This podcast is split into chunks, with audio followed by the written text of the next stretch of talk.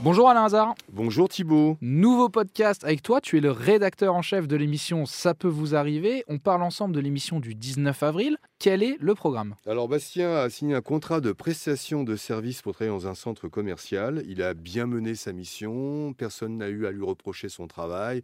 Il n'a pas reçu de recommandé. Il n'a pas eu de récrimination orale.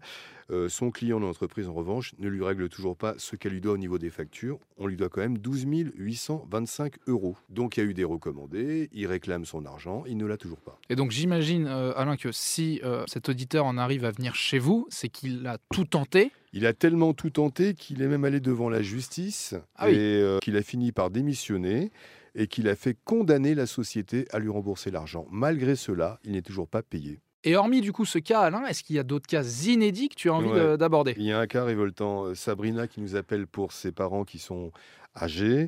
Ils ont fait installer une douche grâce à l'aide de l'État, mais les travaux n'ont jamais été finis et la douche a été posée à 30 cm du sol. Donc pour des personnes âgées, c'est pas très très pratique.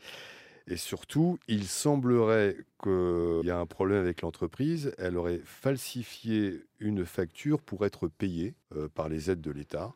Euh, donc on va quand même voir si tout ça est avéré. Si c'est avéré, c'est grave.